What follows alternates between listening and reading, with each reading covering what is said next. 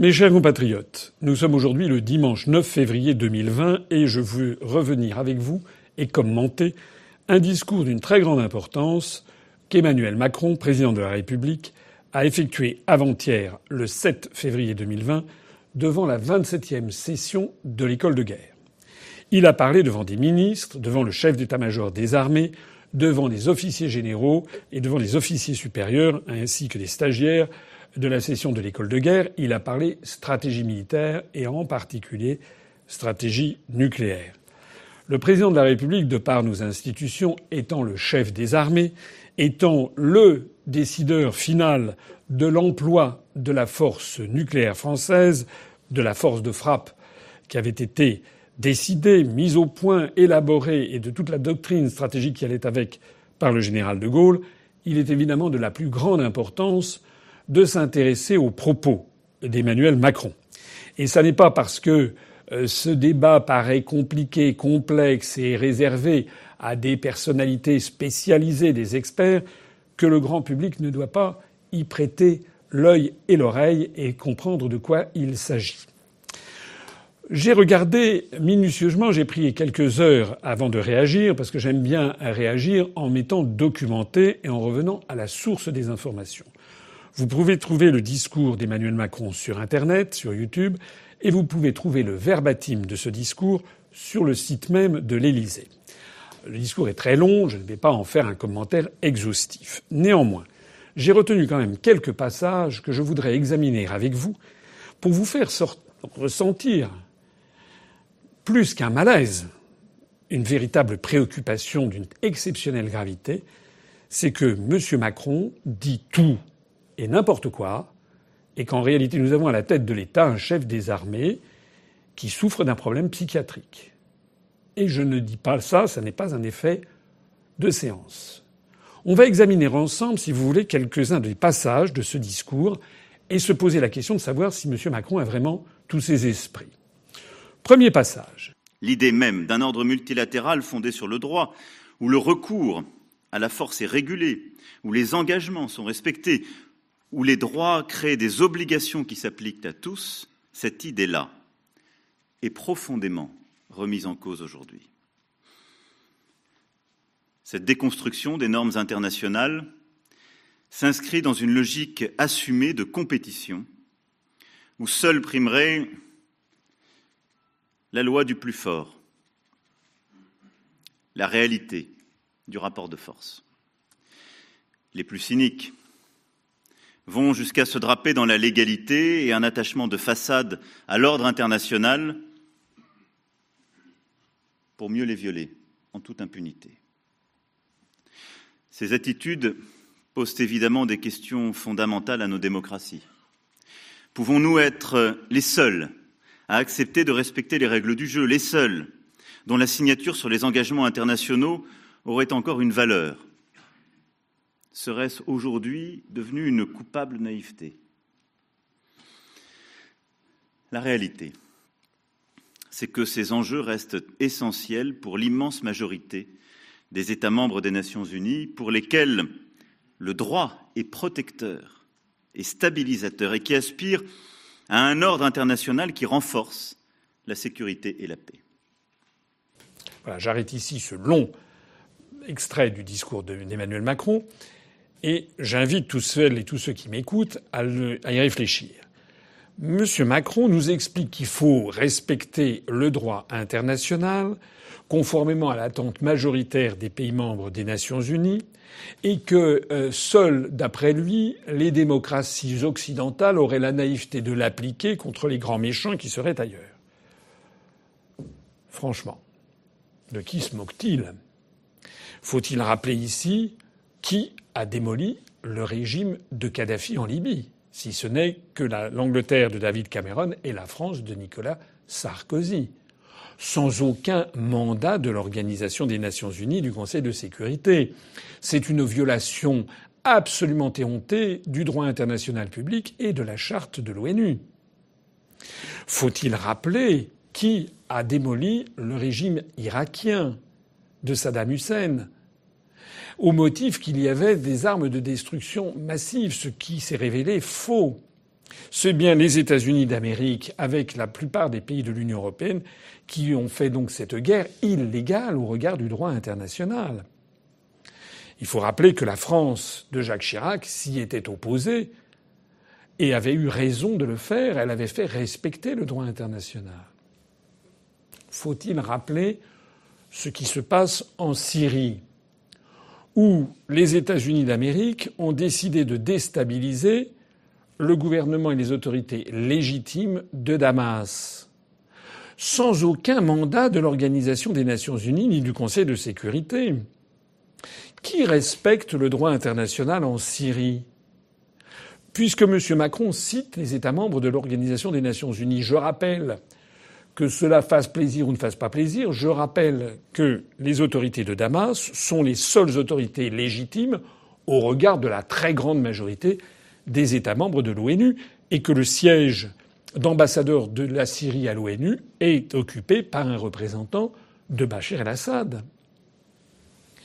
Faut-il rappeler que la France de M. Macron, c'est M. Macron lui-même qui, en avril 2018, a décidé de balancer des missiles sur la Syrie suite à une affaire de gazage de la population qui d'ailleurs n'est toujours pas confirmé. Les, les, informations les plus contradictoires circulent sur cette question, sans aucune enquête internationale contradictoire et avec des représentants du régime de Damas n'ait été menée à bien, et sans qu'il y ait surtout eu une autorisation du Conseil de sécurité de l'ONU.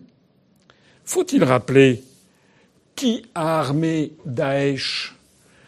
Qui arme Daesh si ce n'est que des armements venus euh, notamment d'Occident et notamment des États-Unis d'Amérique, et transitant ou financés par l'Arabie saoudite ou le Qatar, qui sont les alliés de l'Occident et de M. Macron. Qui a mis un terme à Daesh au Moyen-Orient? Sinon la Russie, qui est intervenue en Syrie à la demande du gouvernement considéré comme légitime par l'écrasante majorité des pays du monde, et donc conformément au droit international. En réalité, depuis maintenant un certain nombre d'années, c'est la Russie qui applique le plus le droit international, et c'est l'Occident et nominativement les États-Unis d'Amérique et les pays de l'Union européenne qui le violent le plus. Faut-il rappeler l'affaire de l'Ukraine? Faut-il rappeler le deux poids deux mesures permanent des États-Unis d'Amérique et de l'Union européenne au Moyen-Orient et sur le conflit israélo-palestinien Monsieur Macron lorsqu'il parle du droit international, de la primauté du droit international public, et lorsqu'il l'attribue au seul fait des puissances occidentales et euh, euh, européennes, ment effrontément. D'ailleurs, de nombreux sondages effectués à travers le monde ont montré que pour beaucoup de peuples du monde, ce sont désormais les États-Unis d'Amérique qui sont le, premier risque planétaire pour la paix du monde. Le choix qui se pose à nous est en effet celui d'une reprise en main de notre destin ou celui renonçant à toute stratégie propre, d'un alignement sur quelque puissance que ce soit. C'est pourquoi un sursaut est nécessaire et la refondation de l'ordre mondial au service de la paix doit être notre cap. Et la France et l'Europe y ont un rôle historique à jouer. M. Macron qui nous explique qu'il ne faut pas être sous la tutelle d'une puissance extérieure, quelle qu'elle soit, mais enfin, le président de la République ne connaît pas la nature de l'article 42 du traité de l'Union européenne qui pose le principe que la politique étrangère de sécurité et de défense de l'Union européenne doit être compatible avec les engagements pris par les États membres de l'Union européenne qui sont par ailleurs membres de l'OTAN. C'est-à-dire la quasi-totalité, à part la Suède, l'Autriche, et puis voilà. Donc ça veut dire quoi? Ça veut dire que la politique étrangère de l'Union européenne est assujettie à l'OTAN. Donc en fait, aux visées géopolitiques et hégémoniques de Washington. Tout le monde le sait. Donc lorsque Macron nous explique qu'il ne doit pas dépendre d'une politique internationale, euh, d'une puissance étrangère qui fixerait notre politique internationale, il dit le contraire de la réalité. D'ailleurs, plus tard dans le discours, on va le voir tout à l'heure, il explique euh, qu'en fait, la, la, la, dépendance, l'appartenance de la France et de l'Union européenne à l'OTAN est vital, que c'est fondamental pour la protection du continent européen. Comment peut-il dire une chose et son contraire de façon permanente? Quant à l'intérêt de l'Europe, j'y reviendrai tout à l'heure, quel est l'intérêt de l'Europe? Il y a un flou artistique incroyable dans la définition des intérêts. M. Macron élude le problème numéro un, qui est celui des liens exacts en matière de stratégie, de géopolitique, d'intérêt que nous pouvons avoir avec des pays comme la Suède, l'Estonie, la Slovaquie, Chypre, la Slovénie, etc., le Danemark, ou bien la Pologne, ou l'Allemagne. Troisième sujet. C'est pour cela que je suis convaincu que les Européens doivent d'abord et avant tout définir ensemble ce que sont leurs intérêts de sécurité et décider souverainement de ce qui est bon pour l'Europe.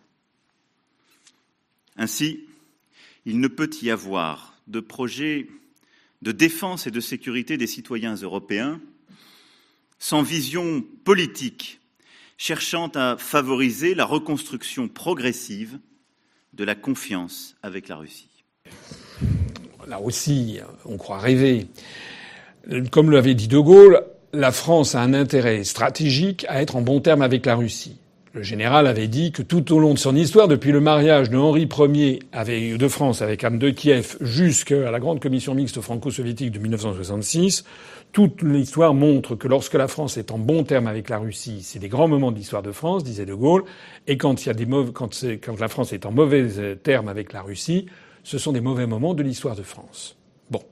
Il se trouve que dans le cadre de l'Union européenne, nous sommes pieds et poings liés dans une solidarité européenne avec des pays comme les pays baltes, l'Estonie, la Lettonie et la Lituanie, mais aussi avec la Pologne, qui sont des pays, il y en a d'autres, on pourrait citer la Hongrie, la Tchéquie, la Slovaquie, euh, la Roumanie. Mais ces pays-là sont des pays qui ont un, un antagonisme séculaire à l'encontre de la Russie. Nous avons donc, Macron dit qu'il faut définir les intérêts européens, ce qui d'ailleurs est un aveu d'échec phénoménal. 62 ans après le traité de Rome, le président de la République française en est à se dire qu'il faudrait définir quels sont les intérêts européens en matière de sécurité. Ça prouve que ça ne va pas. Mais surtout, ce que ça prouve, c'est que le périmètre de l'Union européenne est un périmètre artificiel et que la France est entraînée dans des postures anti-russes par solidarité avec les pays baltes, où l'on commémore chaque année les Waffen-SS, le gouvernement, le gouvernement de Tallinn en Estonie, le gouvernement de Riga en Lettonie, le gouvernement de Vilnius en Lituanie commémore officiellement chaque année les Waffen-SS qui se sont battus contre l'Union soviétique. D'ailleurs, la Russie, chaque année, devant l'Organisation des Nations Unies, que par ailleurs Macron cite en exemple, demande à l'Assemblée générale de l'ONU de condamner la glorification du nazisme et des Waffen-SS par les États baltes. Et la France, tous les ans d'ailleurs, nous, soulignons ce scandale. Sur les 193 États membres des Nations Unies, il y en a en gros 160 et quelques qui sont représentés. Les micro-États n'ont pas toujours la possibilité financière d'envoyer un ambassadeur à New York. Mais sur les 160, 170 États qui ont un ambassadeur à New York au moment de l'Assemblée générale qui reprend ses travaux début septembre, et chaque année il y a un vote, et chaque année il y a à peu près 130 États qui votent la résolution russe qui condamne la glorification des Waffen-SS, et chaque année il y a une quarantaine d'États qui ne la condamnent pas. Les États-Unis, puis parfois certains de leurs obligés, comme les îles Marshall euh, en plein océan Pacifique, etc., votent contre. Et puis les pays membres de l'Union européenne, dont la France, s'abstiennent par solidarité avec des pays membres de l'Union européenne. On s'abstient, la France officiellement s'abstient de condamner la glorification des Waffen-SS. La France a d'excellentes relations avec des pays où euh, se développent de façon très rapide les mouvements néo-nazis, qui posent d'ailleurs un énorme problème dont la presse française ne parle pas, mais qu'il faut regarder en face. Actuellement, dans les États baltes, en Pologne, dans les Länder de l'Est de l'Allemagne, se développent des mouvements politiques très très euh, à droite et carrément néo-nazis, avec des banderoles, avec des slogans, avec des réhabilitations de la période hitlérienne qui devraient être quand même au centre des préoccupations des gens qui regardent la scène politique européenne. Je ne parle même pas de l'Ukraine où Stepan Bandera est, l'équivalent de. Enfin, c'est un, collaborateur notoire qui est, euh, chanté par les, forces qui sont au pouvoir à Kiev. Ce que je dis pose d'ailleurs tellement problème que vous, on a vu hier même euh, Madame Merkel, la chancelière d'Allemagne, euh, licencier, limoger un des membres de son gouvernement qui avait applaudi à l'alliance qu'il y a eu dans le land de Thuringe entre la CDU allemande, le parti de Mme Merkel, et Alternative für Deutschland, qui est le parti anti-immigré euh, et, qui est considéré comme étant à l'extrême droite.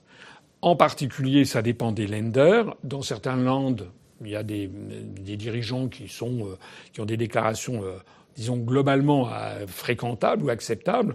En revanche, dans le land de Thuringe et dans les lenders de l'Est de l'Allemagne, l'ancienne Allemagne de l'Est, il y a des dirigeants de Alternative für Deutschland qui ont des propos extraordinairement, euh, extraordinairement polémique et très très très à droite, même de l'extrême droite, et notamment le chef de l'AFD pour la Thuringe est considéré carrément comme un néo-nazi. Et c'est il y a une alliance entre AFD et la CDU pour faire élire le nouveau ministre-président du Land de Thuringe, du parti libéral du FDP. Ça a créé une crise gouvernementale hier même en Allemagne. À la demande du Parti social-démocrate, Mme Merkel a viré le, ministre de son gouvernement qui avait applaudi à cette alliance et le chef de la CDU en Thuringe a également dégagé. Euh, ce qui prouve d'ailleurs qu'il va y avoir peut-être de nouvelles élections. Enfin bref. Comment la France peut-elle vouloir définir une politique de rétablissement des relations avec la Russie qui est comme le disait De Gaulle que j'ai cité tout à l'heure, conforme à ses intérêts géopolitiques, à elle, la France, à nous. La France a intérêt fondamental à avoir de bonnes relations avec la Russie pour faire contrepoids à, la Mittel Europa, comme disent les géo, les géostratèges, c'est-à-dire le centre même de, l'Europe. Comment Macron peut-il demander à l'Europe d'avoir cette politique vis à -vis de la Russie alors même que les pays que je viens de citer sont farouchement anti-russes? Autre extrait. La France, au titre de ses responsabilités propres, est également prête à participer à des discussions qui rassembleraient les cinq États dotés d'armes nucléaires au sens du TNP sur les priorités du désarmement nucléaire, le renforcement de la confiance et de la transparence sur les arsenaux et les stratégies nucléaires de chacun. Cette discussion devra viser à renforcer la stabilité entre États dotés et à réduire les risques d'escalade involontaire en cas de conflit. Là, c'est un changement de sujet. Il s'agit du traité de non-prolifération nucléaire avec ce que ce traité prévoit, c'est-à-dire l'interdiction de la diffusion nucléaire. Et ce traité a prévu qu'il y a cinq États, cinq États seulement, que l'on appelle les États dotés, dotés d'une arme nucléaire, et qui ont le seul le droit de l'avoir. Il s'agit, d'après ce traité, des États-Unis, de la Russie, successeur de, l'Union soviétique, qui était la signataire au moment du TNP, de la République populaire de Chine, du Royaume-Uni et de la France. Mais M. Macron, bien sûr qu'on peut discuter avec les cinq puissances, mais le problème, il n'est pas là. Le problème de la dissémination nucléaire, il est dans le fait que d'ores et déjà, un certain nombre d'États ont enfreint ce TNP. C'est un secret de polichinelle que de savoir que l'Inde ou Israël possède l'arme nucléaire. C'est un secret de polichinelle que de savoir que la Corée du Nord est en train de posséder l'arme nucléaire et maintenant teste des vecteurs. C'est d'ailleurs la raison pour laquelle les États-Unis de Donald Trump ont essayé de nouer un dialogue avec la Corée du Nord. Donc en fait, le, le discours que vous tenez est un discours qui porte à faux, qui ne porte pas sur le véritable sujet. Le véritable sujet, c'est de savoir quels sont les pays qui ont enfreint le TNP, et pourquoi Et qu'est-ce que l'on fait? La France, enfin, est convaincue que la sécurité à long terme de l'Europe passe par une alliance forte avec les États-Unis. Je l'ai redit lors du sommet de l'OTAN à Londres, et la France en fait chaque jour l'expérience dans ses opérations. Mais notre sécurité passe aussi inévitablement par une plus grande capacité d'action autonome des Européens. Et que le dire, l'assumer, le porter suscite tant de réactions, tant de doutes, me surprend moi-même. Oui, les vraies questions pour les Européens sont au fond plutôt les questions qu'ils doivent s'adresser à eux-mêmes plutôt qu'aux Américains. Pourquoi ont-ils diminué à ce point leur effort de, de défense depuis les années 90 Pourquoi ne sont-ils plus prêts à inscrire la défense parmi leurs, priorités budgétaires et à faire pour cela les sacrifices nécessaires, alors même que les risques s'accumulent? Arrêtons-nous un instant sur ce passage. D'abord, Macron nous explique qu'il faut absolument être dans le giron de l'OTAN, en quoi d'ailleurs il est conforme à l'article 42 du traité de l'Union européenne que je citais précédemment. Mais on ne peut pas dire qu'on va être dans le giron de l'OTAN, dont le siège est à Bruxelles, mais dont les grandes décisions sont prises à Washington, tout le monde le sait, et dans le même temps, en même temps, comme dit Macron, en même temps se plaindre d'être sous la domination d'une puissance extérieure. C'est complètement incohérent. Deuxièmement, Macron se plaint de la baisse du budget militaire. Enfin, je me pince ou quoi? Quand il est arrivé à l'Élysée, qu'est-ce qu'il a fait? Il a continué à diminuer le budget des armées. Il est dingue. Alors il est vrai que depuis un an ou deux, il a commencé à le réaugmenter très légèrement. Mais pourquoi est-ce que l'on tape dans le budget militaire? Et pourquoi les pays européens? Parce qu'ils obéissent aux grandes orientations des politiques économiques fixées par la Commission européenne, ils obéissent aux exigences de la Banque centrale européenne qui font la chasse au déficit budgétaire. C'est la raison pour laquelle la quasi-totalité, pas tous, l'Allemagne a fait un effort, comme d'habitude, en matière militaire, mais comme la plupart des pays d'Europe, ont dû tailler dans le vif des, budgets de tous les ministères, à commencer par le ministère de la Défense. Là, en France, le seuil de crédibilité de l'armée française est tombé en dessous de la, barre minimum. Je l'avais dit pendant la campagne présidentielle, il faut en effet réaugmenter les dotations budgétaires du ministère de la Défense. Mais on ne peut pas à la fois augmenter les dotations budgétaires du ministère de la Défense et en même temps donner de plus en plus d'argent à l'Union européenne et en même temps diminuer les, budgets de tous les autres ministères à la demande de Bruxelles. En d'autres termes, la politique que M. Macron appelle de ses vœux est incompatible avec notre appartenance à l'Union européenne et à ses injonctions de réduction des déficits budgétaires. Mais la liberté d'action européenne, la défense et la sécurité de l'Europe ne peuvent reposer sur une approche uniquement militaire.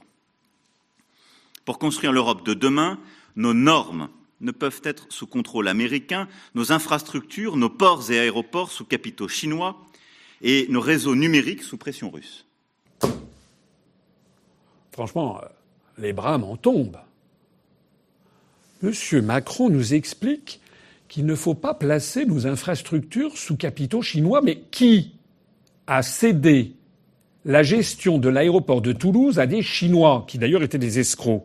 Monsieur Macron qui est en train de lancer la privatisation d'aéroports de Paris avec malheureusement un référendum qui n'aura sans doute pas lieu puisqu'il y a un million deux cent mille signatures qui ont été réunies, ce qui est énorme.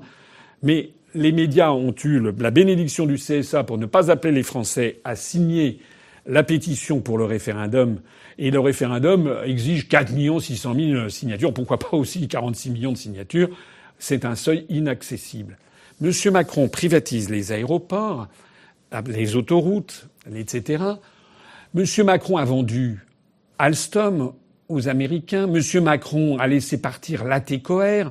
J'ai fait il y a quelque temps de cela, il y a un mois, environ un mois, euh, une vidéo pour expliquer le nombre de fleurons de haute technologie que nous laissons vendre aux Américains, aux Chinois, notamment parce que nous ne réagissons pas à la libre circulation des mouvements de capitaux qui est imposée par les traités européens. Et voici que Macron nous explique que ça n'est pas bien. Mais il est dingue. C'est un cas psychiatrique. Il critique ce qu'il fait. Nous nous sommes même abandonnés entre Européens, poussant tant de pays du sud de notre Union européenne à laisser des investisseurs reprendre ce que nous ne savions pas acheter, ce que nous poussions à privatiser, quand bien même ces infrastructures étaient stratégiques funeste erreur. Nous devons, pour ces infrastructures critiques, retrouver au niveau européen, une vraie politique de souveraineté. Les bras m'en tombent. Il fait allusion en effet au Portugal, à la Grèce, à l'Italie, à la France aussi, à tous ces États membres de l'Union européenne qui ont le pistolet sur la tempe pour réduire leur déficit budgétaire, pour réduire leur endettement public, et tous les plans, notamment le plan de sauvetage de la Grèce, a imposé un programme absolument drastique de privatisation à la Grèce. Il y a également le même programme au Portugal. Et en France, on en applique de façon atténuée les mêmes injonctions privatisation des services publics, privatisation des aéroports, privatisation des autoroutes, euh, privatisation euh, euh, des, des, des, PMU, privatisation de l'équivalent des caisses de dépôt et consignation, privatisation des lotos, etc. Et tout ça est racheté par qui? Monsieur Macron, si l'on comprend bien son discours, voudrait que ce soit racheté par des fonds européens. Mais Monsieur Macron, vous ne reconnaissez pas la nature de l'article 63 du traité sur le fonctionnement de l'Union européenne sur la libre circulation des mouvements de capitaux? Ça fait des années que j'explique aux Français dans les conférences que je fais à travers la France la nature extraordinairement nocive de ce traité. L'article 63 précise que toute restriction au mouvement de capitaux est interdite entre les États membres de l'Union européenne et entre les États membres et les États tiers. Vous en pensez quoi de ce morceau de phrase et entre les États membres et les États tiers C'est justement pour cela que les Américains, les Chinois, les Saoudiens, les Qataris, les Russes, un grand nombre de pays du monde rachètent les actifs des pays occidentaux de l'Union européenne qui sont mis en vente par idéologie, exigence de la Commission européenne par application des traités. Et d'ailleurs, il est assez logique qu'il en soit ainsi, puisque aux États-Unis d'Amérique, où il y a la création monétaire en veux-tu, en voilà, en Chine, où l'on se gave des excédents commerciaux et donc où l'on en accumule des dollars en veux-tu, en voilà, il y a des liquidités, alors qu'en Europe occidentale, où l'on a une politique malthusienne en matière économique depuis des années, eh bien, statistiquement, il n'y a pas les mêmes quantités d'argent disponibles pour les investisseurs que venant des États-Unis, venant de la Chine, venant d'Arabie saoudite, du Qatar, et j'en passe. en d'autres termes, et c'est exceptionnellement grave, le chef des armées nous explique, en fait, nous révèle qu'en fait, il ne comprend rien aux traités européens. Ou alors, s'il sait quelle est la nature de l'article 63, alors il doit se rapprocher de l'UPR. Monsieur Macron adhérer à l'UPR. Dites-nous qu'il faut sortir de ce processus de destruction de l'industrie française et qui, qui résulte de l'article 63. Ne nous dites surtout pas qu'il faut changer l'Europe, puisque vous connaissez l'article 48 du traité de l'Union européenne qui explique qu'il faut l'unanimité des États membres pour modifier le moindre article des traités européens. Il n'y aura jamais l'unanimité des États membres pour modifier cette libre circulation des mouvements de capitaux. Vous aurez toujours le Luxembourg, les Pays-Bas, Malte et un certain nombre de pays de l'Est qui s'y opposeront vertement par le principe de l'ultralibéralisme et, et du fait au Luxembourg que l'économie dépend essentiellement des questions financières. Mesdames et messieurs, pour que la France soit à la hauteur de cette ambition européenne, à la hauteur aussi de son histoire, elle doit rester souveraine ou décider elle-même sans les subir les transferts de souveraineté qu'elle consentirait, tout comme les coopérations contraignantes dans lesquelles elle s'engagerait. Et c'est le quatrième pilier de la stratégie que je veux pour notre pays, une véritable souveraineté française. Est-il besoin de commenter ce passage? M. Macron nous dit que le quatrième pilier stratégique de sa pensée, c'est d'avoir une véritable souveraineté française. Ne pas consentir de transfert de souveraineté auquel on ne voudrait, que l'on ne voudrait pas. Au même moment qu'il a signé le traité d'Aix-la-Chapelle avec l'Allemagne, où il est, allé dans la direction de fourguer notre armée à l'Allemagne. En même temps qu'il est là à promouvoir plus d'Europe, plus d'Europe. C'est un cas psychiatrique. Je le dis euh, sans effet de manche. nous avons à la tête de l'État quelqu'un qui dit des choses qui sont le contraire exact de ce qu'il fait. Cette volonté de souveraineté nationale n'est absolument pas incompatible avec notre volonté de développer les capacités européennes. Je dirais même que c'est un prérequis indispensable. On coopère mieux quand on peut décider souverainement de coopérer. Écoutez bien cette phrase. On coopère mieux quand on peut décider souverainement de coopérer. Eh ben, celui qui comprend ce que ça veut dire est prié de nous faire savoir, ça ne veut rien dire. On coopère mieux quand on peut décider souverainement de coopérer, euh, parce que ça veut dire quoi? Ça veut dire qu'actuellement on n'est pas souverain Ça veut dire quoi? Qu'est-ce que ça veut dire? Ça ne veut rien dire. Et d'ailleurs, si on est souverain, on, on peut aussi ne pas coopérer. Hein on peut aussi décider de ne pas coopérer avec d'autres États ou ne pas fusionner.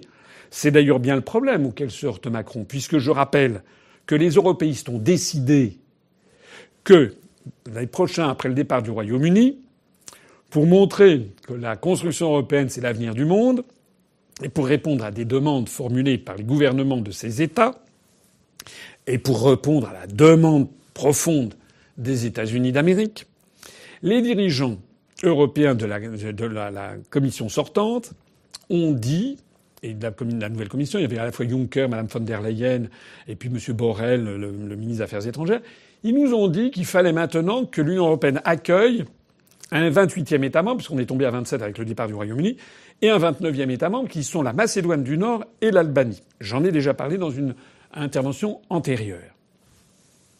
Monsieur Macron, pour une fois, a dit non. Mais sur les 27 États, il n'y a que trois États qui s'y sont opposés. C'est le Danemark, les Pays-Bas et surtout la France. Macron a dit c'est prématuré de faire entrer la Macédoine du Nord et l'Albanie. En effet, d'abord parce que ces États sont là pour évidemment empocher des milliards d'euros. Au moment même où le Royaume-Uni s'en allant, il va falloir que l'on comble le manque à gagner de la contribution britannique.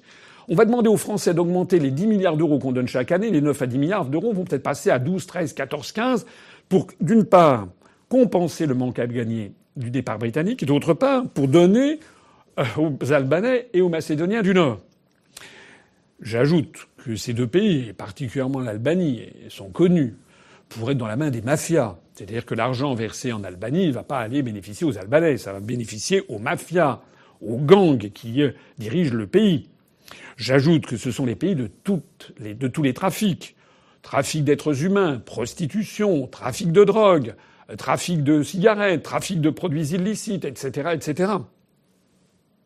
Donc Macron a dit non. Sauf que l'un des adjoints du secrétaire d'État américain est venu en Europe pour dire nous voulons que la Macédoine du Nord et l'Albanie entrent dans l'Union européenne et Macron va bien entendu se coucher. Donc quand il dit qu'il faut on coopère mieux quand on coopère quand on décide souverainement de coopérer, ça ne veut rien dire. La réalité, c'est que Macron ne décide rien du tout. Il est tout simplement le, factotum, hein, le, le, larbin des forces qui l'ont fait élire à l'Élysée par une gigantesque manipulation médiatique. C'est tout. Ce qui doit nous guider, c'est bien la réalité des menaces d'aujourd'hui et de demain pour la France et les Français, pour l'Europe et les Européens. Dans l'esprit de Macron, les menaces qui frappent la France et les Français sont les mêmes que les menaces qui frappent l'Europe et les Européens. C'est bien ça. Or, c'est faux. J'ai déjà eu l'occasion de le dire tout à l'heure. Actuellement, je suis désolé de le dire, mais la France a des intérêts géopolitiques qui n'ont rien à voir avec ceux des pays de l'Est. J'en ai déjà parlé tout à l'heure. Les pays de l'Est ont une hantise. Je pense notamment aux pays baltes, à la Pologne. La hantise qu'ils ont, c'est d'être de nouveau menacés par la Russie. La Pologne, à deux reprises dans son histoire, a été partagée entre l'Allemagne et la Russie. Ces pays veulent le parapluie américain de l'OTAN. Mais nous, la France, pour les raisons que j'exposais tout à l'heure et ce que disait De Gaulle, nous, notre intérêt géopolitique, c'est de faire, d'avoir une alliance stratégique avec la Russie pour faire contrepoids au centre européen, pour éviter d'être dominé en réalité par le monde allemand. Donc nos intérêts géostratégiques n'ont rien à voir avec ceux de ses voisins. Lorsque M. Macron dit comme, je le disais d'ailleurs tout à fait au début de cet entretien, lorsque M. Macron parle des menaces contre la France et contre les Français contre l'Europe et les Européens, il fait semblant de croire que les menaces qui pèsent sur l'Europe et les Européens seraient les mêmes que les menaces qui pèsent sur la France et les Français. Il y a un flou gigantesque sur la définition des menaces, alors que toute pensée stratégique devrait être d'une excessive, d'une extrême précision sur qui défend quoi. Parce qu'au bout du compte, l'usage de la force nucléaire, c'est vraiment défendre la nation française. Ça veut dire quoi ce que fait Macron? Eh bien, il le précise dans la suite de ce discours, qui a d'ailleurs eu un certain écho dans la presse. C'est le seul point qui a eu d'ailleurs de l'écho.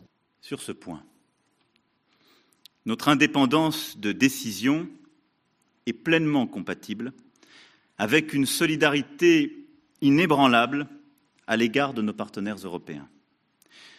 Notre engagement pour leur sécurité et leur défense est l'expression naturelle de notre solidarité toujours plus étroite. Soyons clairs les intérêts vitaux de la France ont désormais une dimension européenne. L'indépendance de la décision d'utiliser la force nucléaire, dit Macron, est pleinement compatible avec la défense, la solidarité inébranlable avec nos partenaires européens, inébranlable. Ça veut dire automatique ce passage est d'une exceptionnelle gravité. Je disais tout à l'heure qu'à à Riga, à Vilnius, dans les capitales des trois États baltes, règnent des gouvernements membres de l'Union européenne, règnent des gouvernements où euh, une certaine, un certain penchant euh, pour les théories néo-nazies se fait jour depuis maintenant de nombreuses années. Des gouvernements extraordinairement anti-russes. C'est d'ailleurs la raison pour laquelle la France a prépositionné dans le cadre de l'OTAN sur une base qui s'appelle la base de Tapa, dont j'ai déjà parlé en Estonie. Nous avons 300 soldats, nous avons des, des engins blindés c'est une base qui se situe, je crois, à 180 km à vol d'oiseau de Saint-Pétersbourg, qui est la deuxième ville russe. Mais qui viennent un jour à l'esprit du gouvernement de Vilnius, de Riga ou de Tallinn en Estonie? Riga, c'est en Tallinn, c'est en, Estonie. Riga est en Lettonie. Vilnius en Lituanie. Ou qu'ils viennent à l'esprit du gouvernement de Varsovie. L'idée d'un seul coup d'entrer en conflit avec la Russie. Par exemple, sur l'enclave de Kaliningrad, qui est enserrée entre la Pologne et la Lituanie. Qu'est-ce qui se passerait? Du fait de notre solidarité inébranlable, la France pourrait entrer en conflit nucléaire avec la Russie. C'est-à-dire que dans les cinq minutes, la France serait rayée de la carte. Le peuple français doit quand même avoir son mot à dire sur une stratégie de cette nature. Je rappelle que Charles de Gaulle, quand on relit toute sa pensée stratégique, avait toujours dit que la force de frappe nucléaire, c'était pour défendre la sanctuarisation du territoire français. Justement, c'est parce que De Gaulle doutait que les Américains engagent la survie des États-Unis d'Amérique pour défendre l'Europe de l'Ouest face à l'Union soviétique que De Gaulle avait dit que, à son avis, jamais les Américains n'accepteraient de mourir pour sauver les Français, c'est justement la raison pour laquelle De Gaulle avait voulu une force de frappe nucléaire pour sanctuariser le, territoire national. Et Macron, l'air de rien, nous explique que la, que la solidarité, que la défense de la nation française, c'est la même chose que la défense de l'Union européenne, alors que le périmètre de l'Union européenne est un périmètre factice, que nous avons très peu de liens avec les pays baltes, donc ça veut dire, mine de rien, que M. Macron est en train de laisser penser que la force de frappe bâtie par Charles de Gaulle, perfectionné par ses successeurs, qui doit être normalement l'alpha et l'oméga de la défense, de, la sanctuarisation du territoire national, eh bien maintenant les Français seraient prêts à faire rayer de la carte la France et l'ensemble de l'Europe occidentale pour voler au secours par solidarité inébranlable avec un pays balte qui serait dirigé par une bande de demi-dingues et qui commencerait à attaquer la Russie. C'est de ça qu'il s'agit On poursuit avec le onzième ou douzième extrait, je ne me rappelle plus, du discours de Macron, qui poursuit, donc ce passage a été celui qui a été le plus remarqué par les commentateurs. Dans son discours devant l'école de guerre, Macron dit Dans cet esprit, je souhaite que se développe un dialogue stratégique avec nos partenaires européens qui y sont prêts sur le rôle de la dissuasion nucléaire française dans notre sécurité collective. Les partenaires européens qui souhaitent s'engager sur cette voie pourront être associés aux exercices des forces françaises de dissuasion. Ce dialogue stratégique et ces échanges participeront naturellement au développement d'une véritable culture stratégique entre Européens. C'est quasiment le, clou du discours. Euh, ça veut dire quoi? Ben, Ça veut dire que, alors, Macron ne dit pas, j'ai vu des commentaires un peu hâtifs euh, qui disaient que Macron euh, euh, donnait l'arme nucléaire aux autres pays d'Europe, notamment à l'Allemagne. C'est un petit peu hâtif. On en est au stade de dialogue stratégique. Mais néanmoins, néanmoins, ces commentaires ne sont quand même pas totalement faux dans leur essence, puisque ce que Macron fait pas à pas, il met un pas en avant un peu plus loin par rapport au traité d'Aix-la-Chapelle. J'avais déjà dit lors du traité d'Aix-la-Chapelle avec Mme Merkel que Macron s'engageait dans une voie qui consistait petit à petit à offrir sur un plateau, sans rien obtenir en échange, à offrir sur un plateau la force de frappe française. J'avais, on m'avait, certains m'avaient dit, bien entendu, que j'étais complotiste, naninana. Bien entendu, les chiens de garde de l'européisme qui ont 100% du temps de parole sur les grands médias français avait défilé sur toutes les chaînes de radio et de télévision pour expliquer aux Français que dans ce traité de Marrakech, circuler, il n'y rien à voir. J'avais demandé benoîtement que si on signe un traité dans lequel il n'y a rien, pourquoi le signe-t-on? À quoi sert-il? C'est comme le pacte sur les migrations. On a expliqué aux gens qu'il n'y avait rien du tout dans ces pactes et dans ces traités. C'est se moquer du monde. Dans le traité d'Aix-la-Chapelle, je vous invite à aller regarder ce que j'expliquais au moment où il a été signé, il y avait des avancées, enfin des avancées, dans, des avancées dans la destruction de la France et de sa défense, nationale, des abandons en fait au profit de l'Allemagne qui risquaient de nous coûter très cher. Eh bien, ces abandons se confirment. Monsieur Macron veut instiller dans la tête des Français, parce que c'est aux Français qu'il s'adresse, veut instiller dans la tête des, et aux officiers généraux, aux officiers supérieurs de l'armée française, veut instiller année après année son venin. Le venin qui consiste à laisser penser que notre force de frappe nucléaire, eh bien, devrait en fait s'étendre à l'ensemble des pays de l'Union européenne et être partagée.